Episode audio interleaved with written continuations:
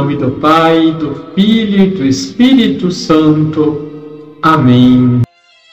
Olá, tudo bem com você? O Evangelho de João, capítulo 21, versículos de 1 a 14, nos apresenta uma cena que é ao mesmo tempo simples e comovente. Jesus aparece aos seus discípulos no lago de Tiberíades enquanto pescam. Eles estão cansados e desanimados, tendo passado pelas provações e angústias da paixão e da morte do seu Mestre. Mas Jesus se aproxima deles, faz com que eles tenham uma pesca abundante e oferece-lhes pão e peixe para uma refeição fraterna.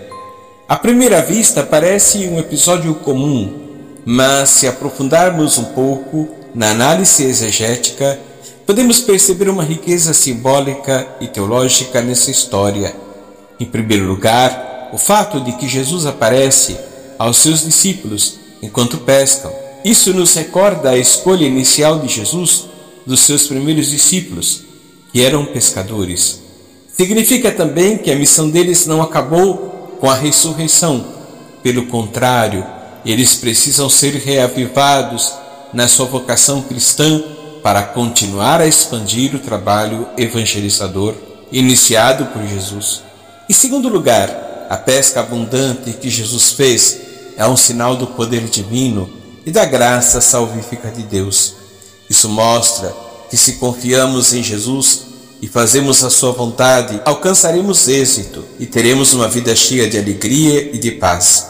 Finalmente, a refeição que Jesus compartilha com os discípulos é uma expressão do amor, da partilha e da comunhão entre eles. A família cristã formada pelos discípulos pode então continuar a obra do Senhor com força e esperança.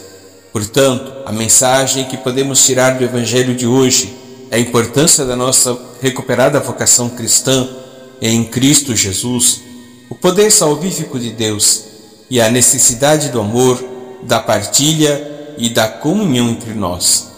Com este objetivo em mente, vamos continuar nossa caminhada como discípulos missionários do Senhor, na certeza de que Ele nos acompanhará e nos ajudará em cada etapa do caminho.